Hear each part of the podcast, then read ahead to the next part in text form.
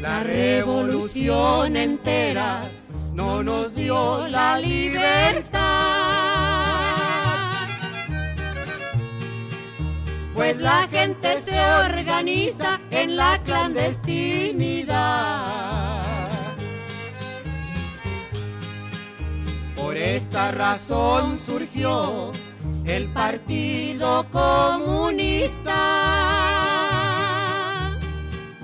de obreros y campesinos frente a un sistema fascista. Hermanada con el siglo, nació Benita Galeana y se incorporó a la lucha, valiente, hermosa y ufana.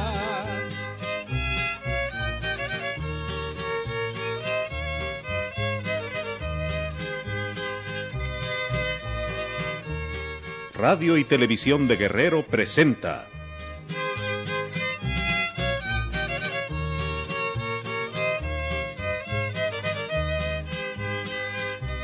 Benita.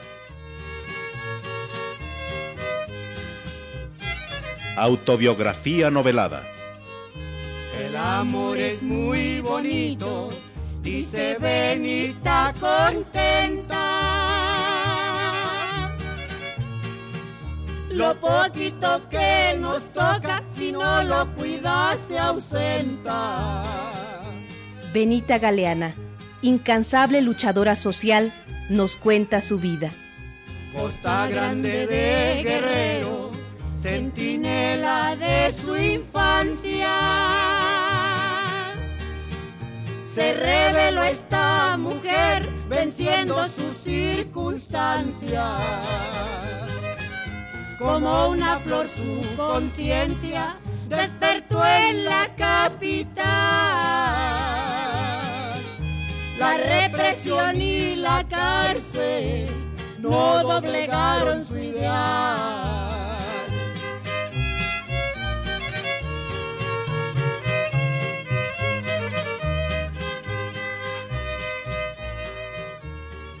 Ahora voy a contarles de las camisas doradas. Como ya les dije, yo ingresé al Partido Comunista porque comprendí que mi lugar y mi lucha como mujer del pueblo tenía que estar al lado de los pobres. El Partido Comunista estaba prohibido en aquellos años y amparándose en ello, nuestros enemigos organizaron un grupo muy grande de gente del pueblo engañada, a los que llamaron los camisas doradas. Con estos camisas doradas tuvimos dos enfrentamientos, que ahora que me acuerdo de los camisas doradas, tengo que acordarme también de un camarada muy bueno de nuestro partido, Emilio Arias.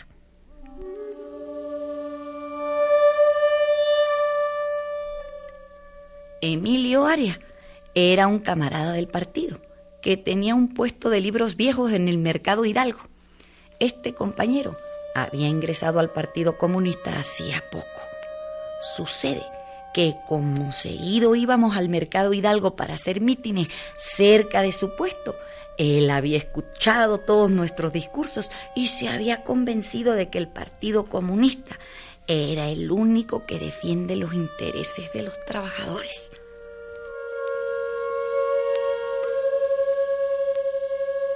Benita, ¿ya sabes que se enfermó de tifo Emilio Arias? Ay. Y se lo llevaron al hospital. ¿Cómo? Sí, y lo peor de todo es que le tuvieron que cortar las dos piernas. Una a la altura de la rodilla y la otra cerca del tobillo. ¡Ah, qué barbaridad! Como las piernas no están iguales, va a tener muchas dificultades para caminar, aunque use dos muletas.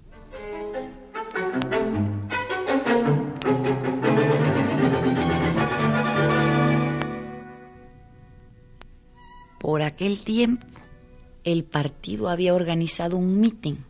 Se había hecho mucha propaganda. Había mucha animación. Iba a ser en el jardín de Santo Domingo. Como nadie esperaba una agresión, nadie iba preparado para rechazar al enemigo. A mí se me había dado una comisión de vender el machete el órgano del Partido Comunista.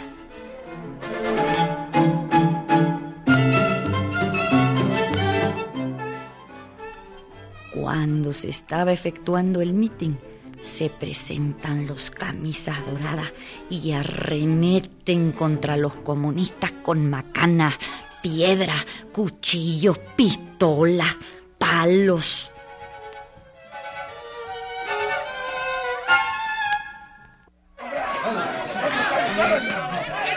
Ya hicieron a los ¡Vámonos! ¡Vámonos! No podemos resistir una agresión de los camisas doradas. Hubo un momento de desorientación a causa de la sorpresa. Yo me di cuenta de que no había más remedio que entrarle duro a los carambazos.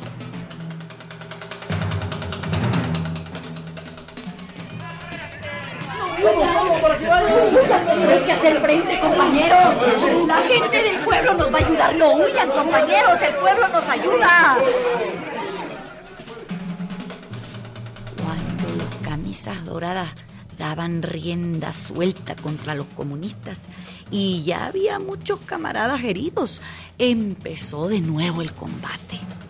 Ellos con pistolas y cuchillos y nosotros con palos y piedras. Llevábamos la de perder naturalmente, pero le entramos duro. Estábamos bien agarrados cuando me llamó la atención un compañero que repartía garrotazos a los camisas doradas con una muleta.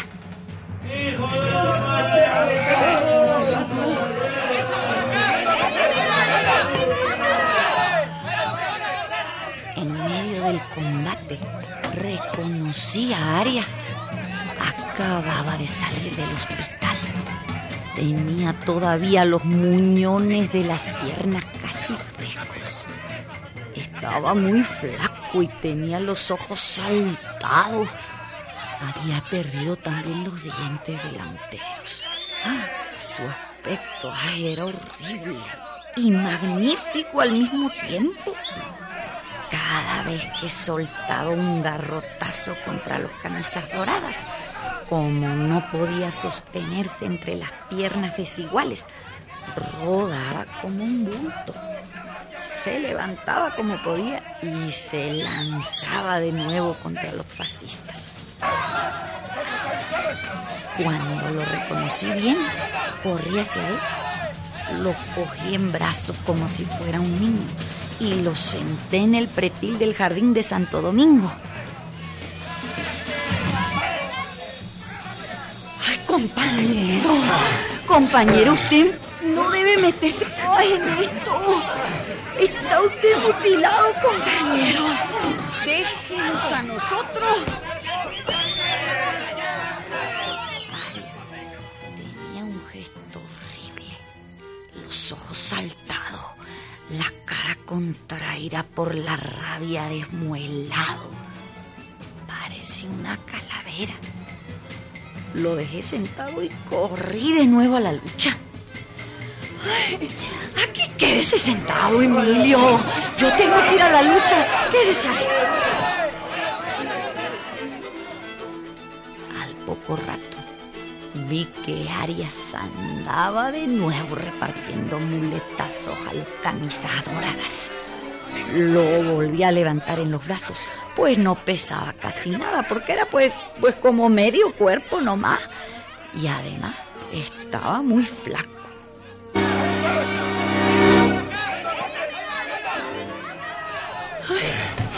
Siéntese aquí en el pretil y deme las muletas.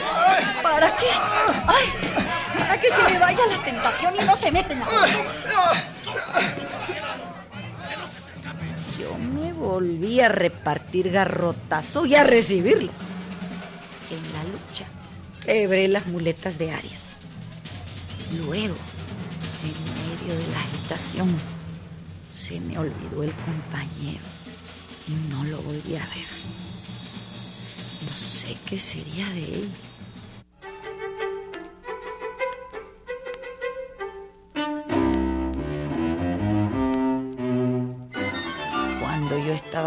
Frente a los camisas doradas y estos se me echaron encima. El pueblo se puso de mi parte y me defendió. Evitó que me lincharan. Pero de todos modos, recibí muchos golpes. Cuando íbamos varios compañeros ya de regreso, al pasar por la alameda, tuve un vómito de sangre, seguramente de alguna lesión interior que recibí. Yo no me acuerdo de nada. En medio de la lucha ni siente uno los golpes. Me llevaron con un doctor, me puso unas inyecciones y se me calmó el vómito, pero me tuvo allí hasta las cinco de la mañana en que me llevaron a mi casa los compañeros.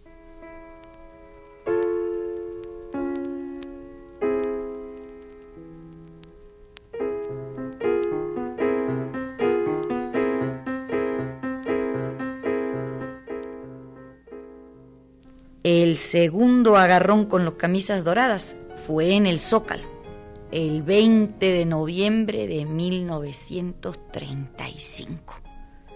El partido estaba resuelto a desbaratar el desfile de los dorados a como diera lugar. Se nos había citado a todos en la esquina de Avenida Chapultepec y Bucareli, por donde debían pasar. Estaba yo en la sindical unitaria, cuando llegó el camarada Valentín S. Campa, del Buró Político.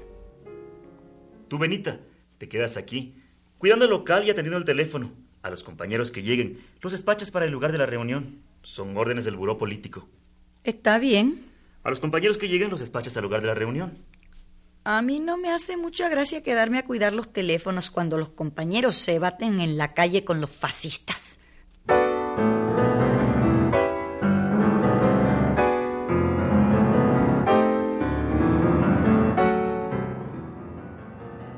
Los camaradas andaban enchilados y no se presentaron en el local.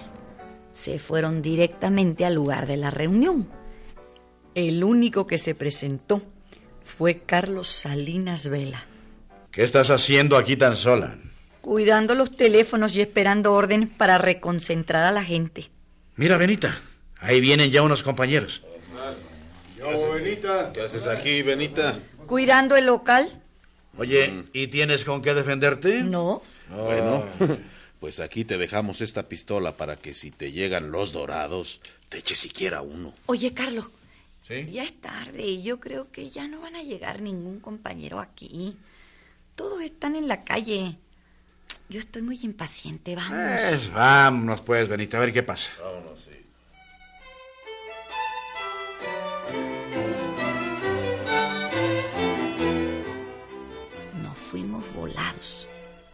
En Bucareli y Chapultepec nos encontramos con una gran manifestación de camisas doradas montados, bien armados, con botellones de pulque colgados en las sillas.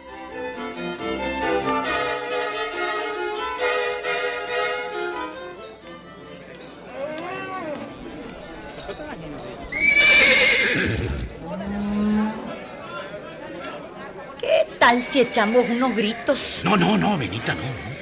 No, No es el momento oportuno, mujer. Somos pocos los comunistas reunidos aquí. Mira, yo propongo que nos regresemos a la calle de Lucerna. A ver si allá hay más compañeros.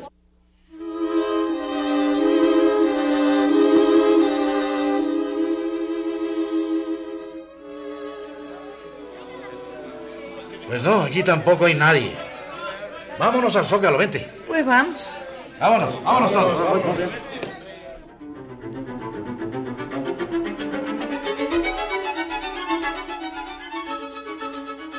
Frente al palacio estaban reunidos como 300 comunistas, más unos campesinos que habían venido a México. Frente a palacio se hizo un mitin y se dio la consigna de no dejar pasar a los camisas doradas.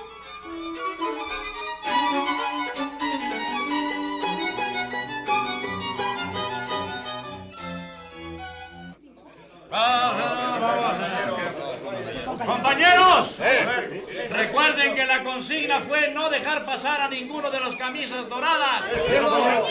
Eso sí va a estar difícil. ¿Por qué? La columna de su jefe Rodríguez ya está entrando al zócalo. ¡Ah, caray! Esto va a ser un zafarrancho sangriento, compañeros. ¿Quién sabe cuántos de nosotros vayamos a quedar en este zafarrancho? ¿Quién sabe ¡Ánimo! si no haya nada? Ya ves que tenemos gente para hacer frente a esa columna. ¡Ánimo todos! ¡Ánimo! Eran como cinco mil camisas doradas, montados y armados, muy bien organizados militarmente.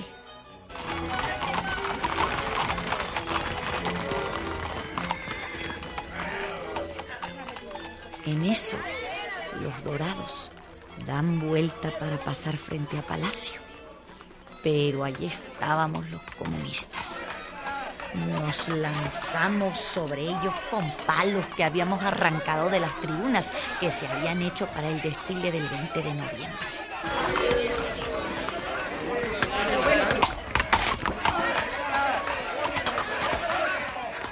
Ellos se abrieron en un movimiento envolvente para rodearnos y aniquilarnos. Pero nosotros retrocedimos sin dejar de echarles palo. La caballería de los camisas doradas nos estaba ya envolviendo cuando entraron en acción los coches de los compañeros del Frente Único del Volante, que se lanzaron como tanques contra la caballería de los camisas doradas. Los caballos azotaban patas para arriba en el asfalto. Los coches desbarataron la ofensiva dorada y desconcertaron al enemigo. El combate duró como 40 minutos.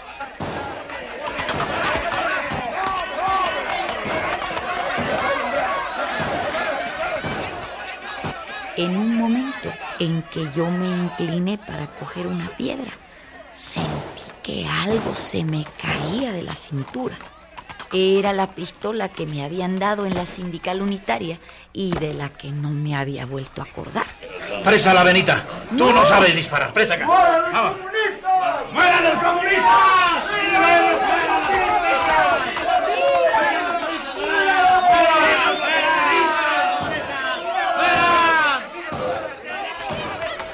Yo andaba con Don Lorenzo, con Lola Gómez, Nacho Herrera y otro, frente a Palacio. Y entonces que se me ocurre arrebatarle un rifle a uno de los soldados de la guardia para disparar contra los dorados. ¡Épale, señora! ¡Deje eso! ¡Queda detenida! No, no, no, permítame. Le prometo que ya me voy a estar quieta. Le prometo que ya no hago nada. ¡Que le valga por eso! ¡Sáquese de aquí! Si no, le va a ir muy mal.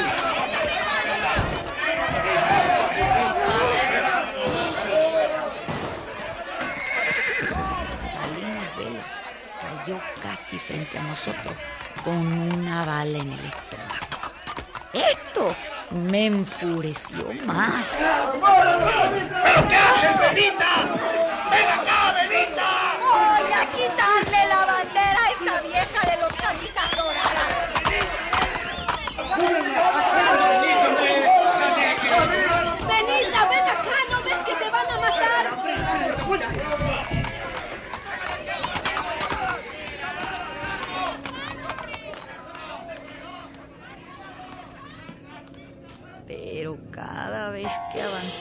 Ella, me llovían balas y palos.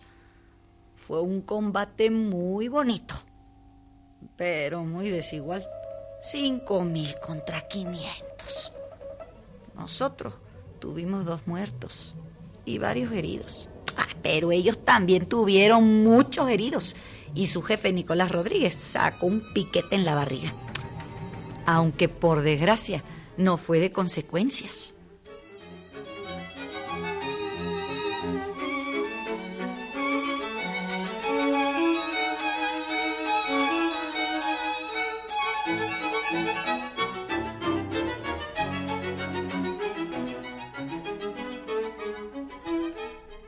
Yo seguía trabajando en el partido cada vez con más cariño y más confianza en la causa.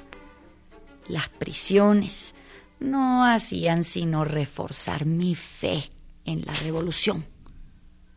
Después de todo, en la cárcel se aprenden muchas cosas, por lo menos a odiar al sistema capitalista.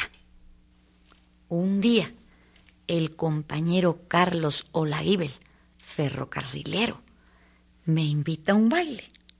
Acepté. Allí me presentó a un compañero también ferrocarrilero y miembro del Partido Comunista, Humberto Padilla. Me invitó a tomar una cerveza, pero ese día no estaba de humor, no acepté, y nos quedamos platicando. Desde luego me encantó su conversación. Era un pequeño burgués recientemente ingresado al partido. Me dio la impresión de ser un buen camarada. Yo siempre había pensado en un hombre así como él. Sentí que era el hombre que me convenía y que mi camino en adelante sería sincero y noble para él. Nos entendimos luego, luego. Y al poco tiempo era su mujer.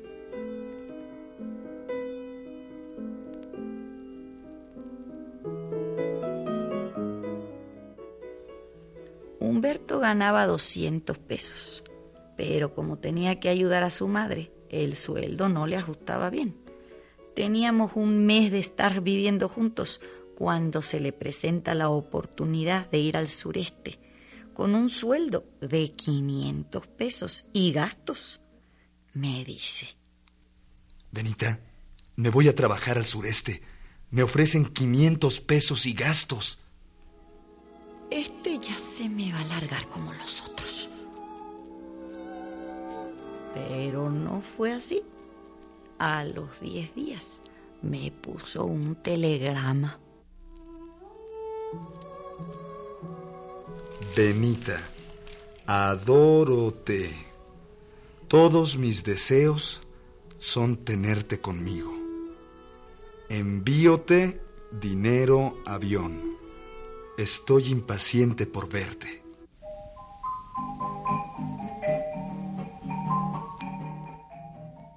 Me fui en tren hasta Tejería. Allí tomé el avión hasta Villahermosa y después a Salto del Agua Chiapa, donde él estaba.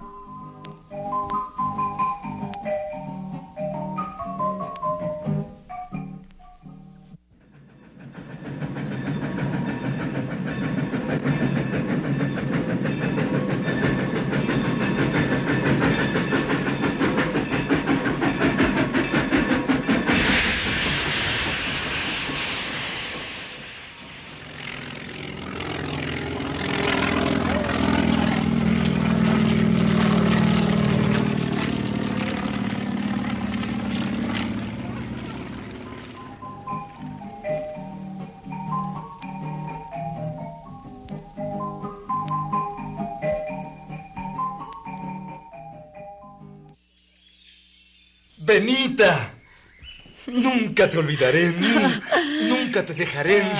Te adoro, estoy encantado contigo. mm, Te adoro, Benita. mm. Yo también estoy encantada contigo.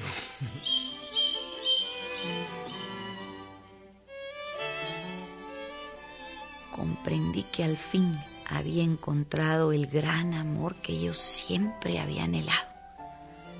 Nos prometimos que nunca nos dejaríamos. Pero yo no olvidaba la lucha y a mi partido.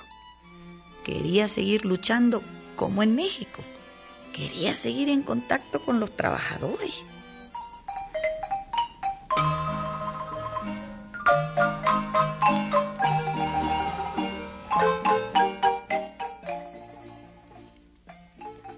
El presidente municipal de Salto de Agua se había hecho muy amigo de nosotros.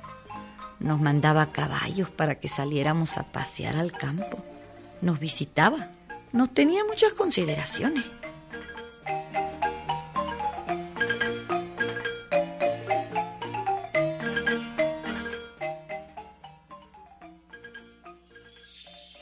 Benita, el señor presidente municipal nos vino a visitar. Buenas tardes, señor. Pase usted. Siéntese. Está en su casa. Buenas tardes, señora. Usted como siempre igual de guapa. Gracias, señor. Por cierto, es usted muy amable por habernos mandado los caballos para salir a pasear. Pues eso no es nada, señora. Yo tengo mucha estimación por el ingeniero y también por usted. Gracias, señor.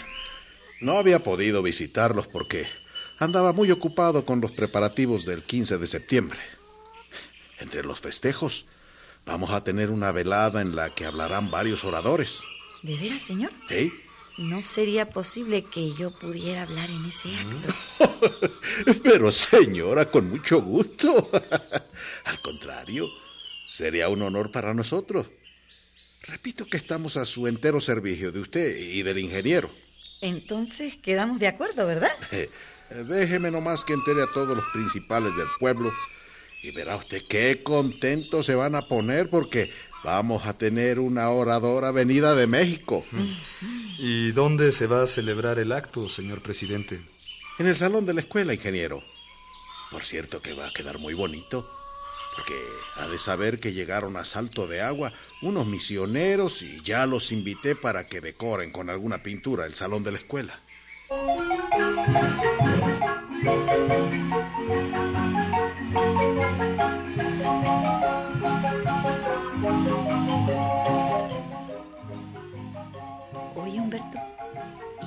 ¿Y por fin ya decoraron el salón de la escuela los maestros misioneros?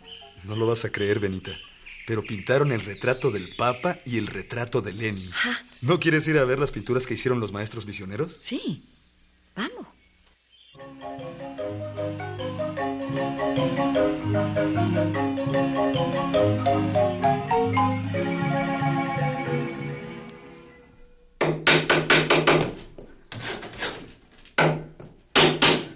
Mira, Benita, este es el cartel.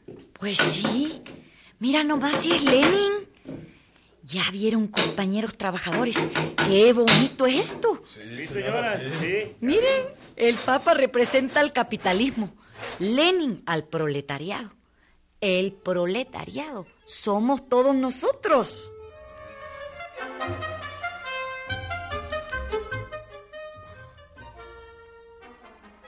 Antes de salir de México, yo había sabido de un folleto del Partido Comunista que decía, ni con calle, ni con Cárdenas.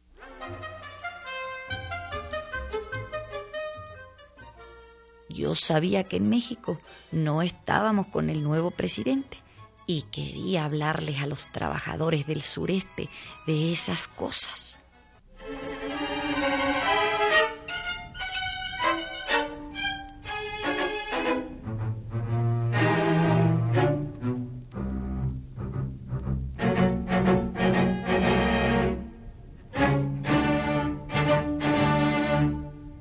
Benita, recuérdese de aquel mitin en donde los atacaron los camisas doradas en Santo Domingo. Nosotros estamos ilegal. Entonces el general Cárdenas había legalizado al Partido Comunista.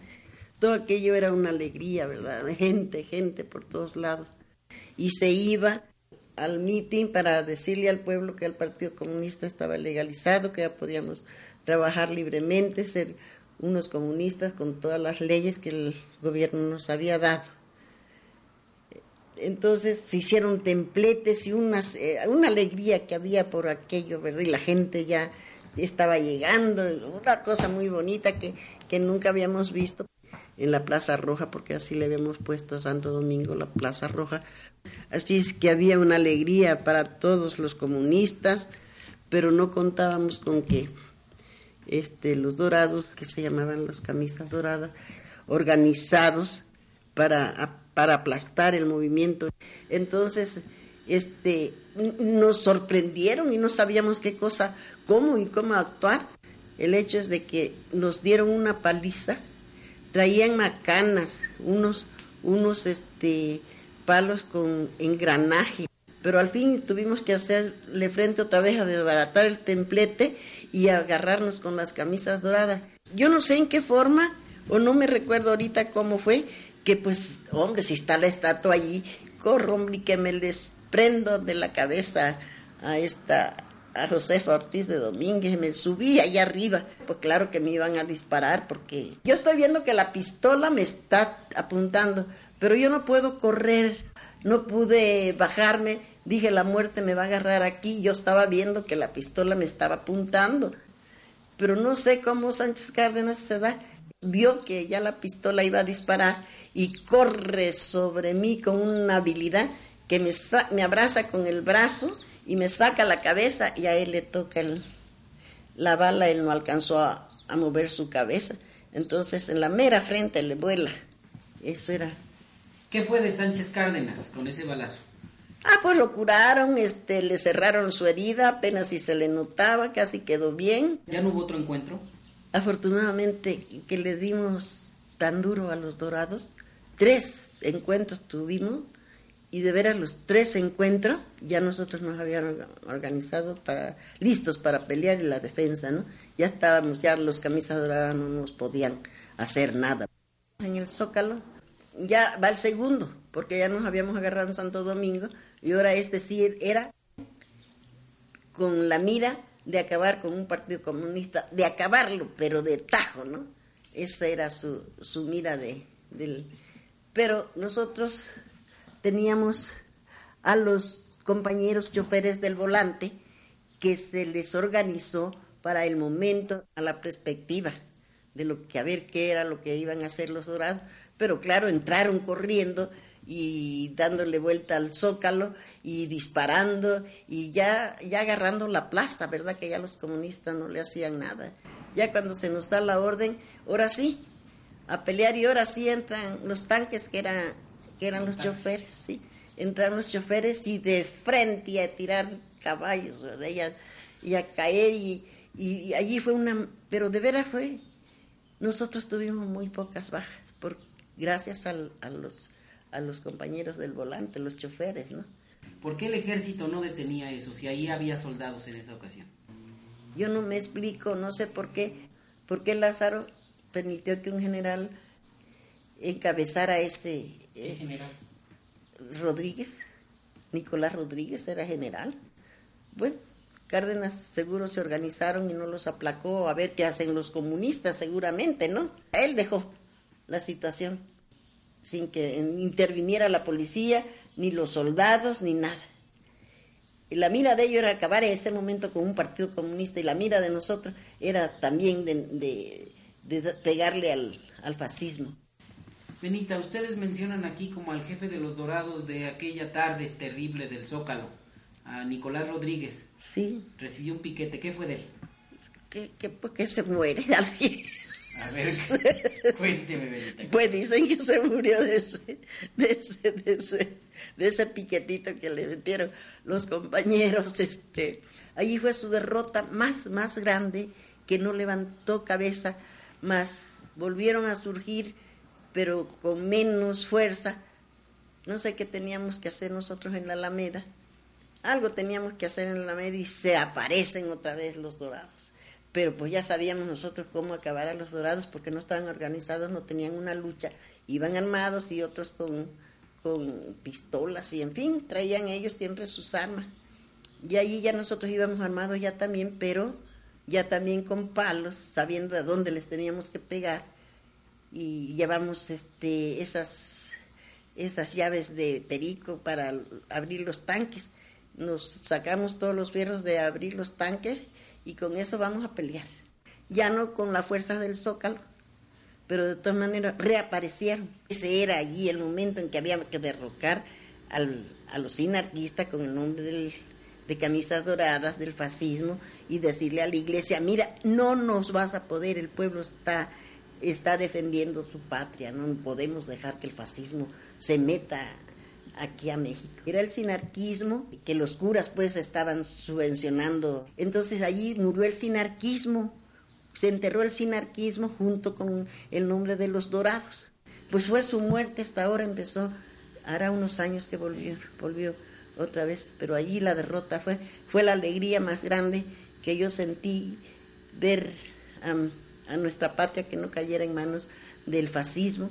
De esa época sé yo que el clero es el mayor enemigo nuestro, pero que el pueblo, con la esperanza de que se le haga un milagro, entrega en cuerpo y alma a la iglesia y sirve de esquirol subvencionado por la iglesia, por el clero, por los gringos, todo eso, siempre hemos tenido a los gringos este, comprando nuestras almas de nuestros, de nuestros, uh, nuestros hombres, nuestras mujeres que se venden al dólar.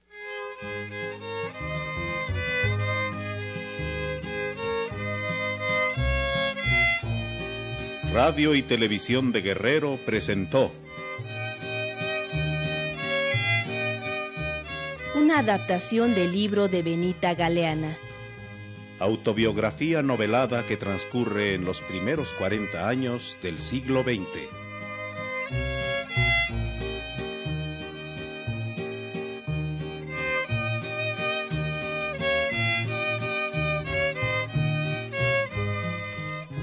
Participamos en este programa Marlene Reyes, Ricardo Lezama, Joaquín Chablé, Humberto Espinosa, Carlos Pichardo y José Ángel Domínguez.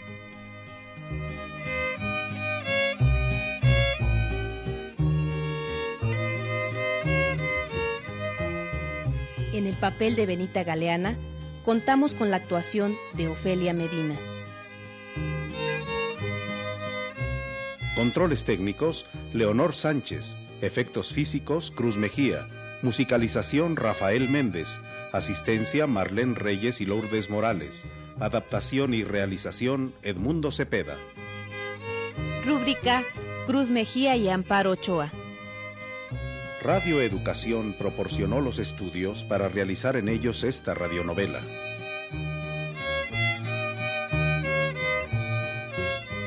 Producción de Radio y Televisión de Guerrero. El Partido Comunista ya es historia del pasado. Benita sigue en la lucha, México no se ha acabado.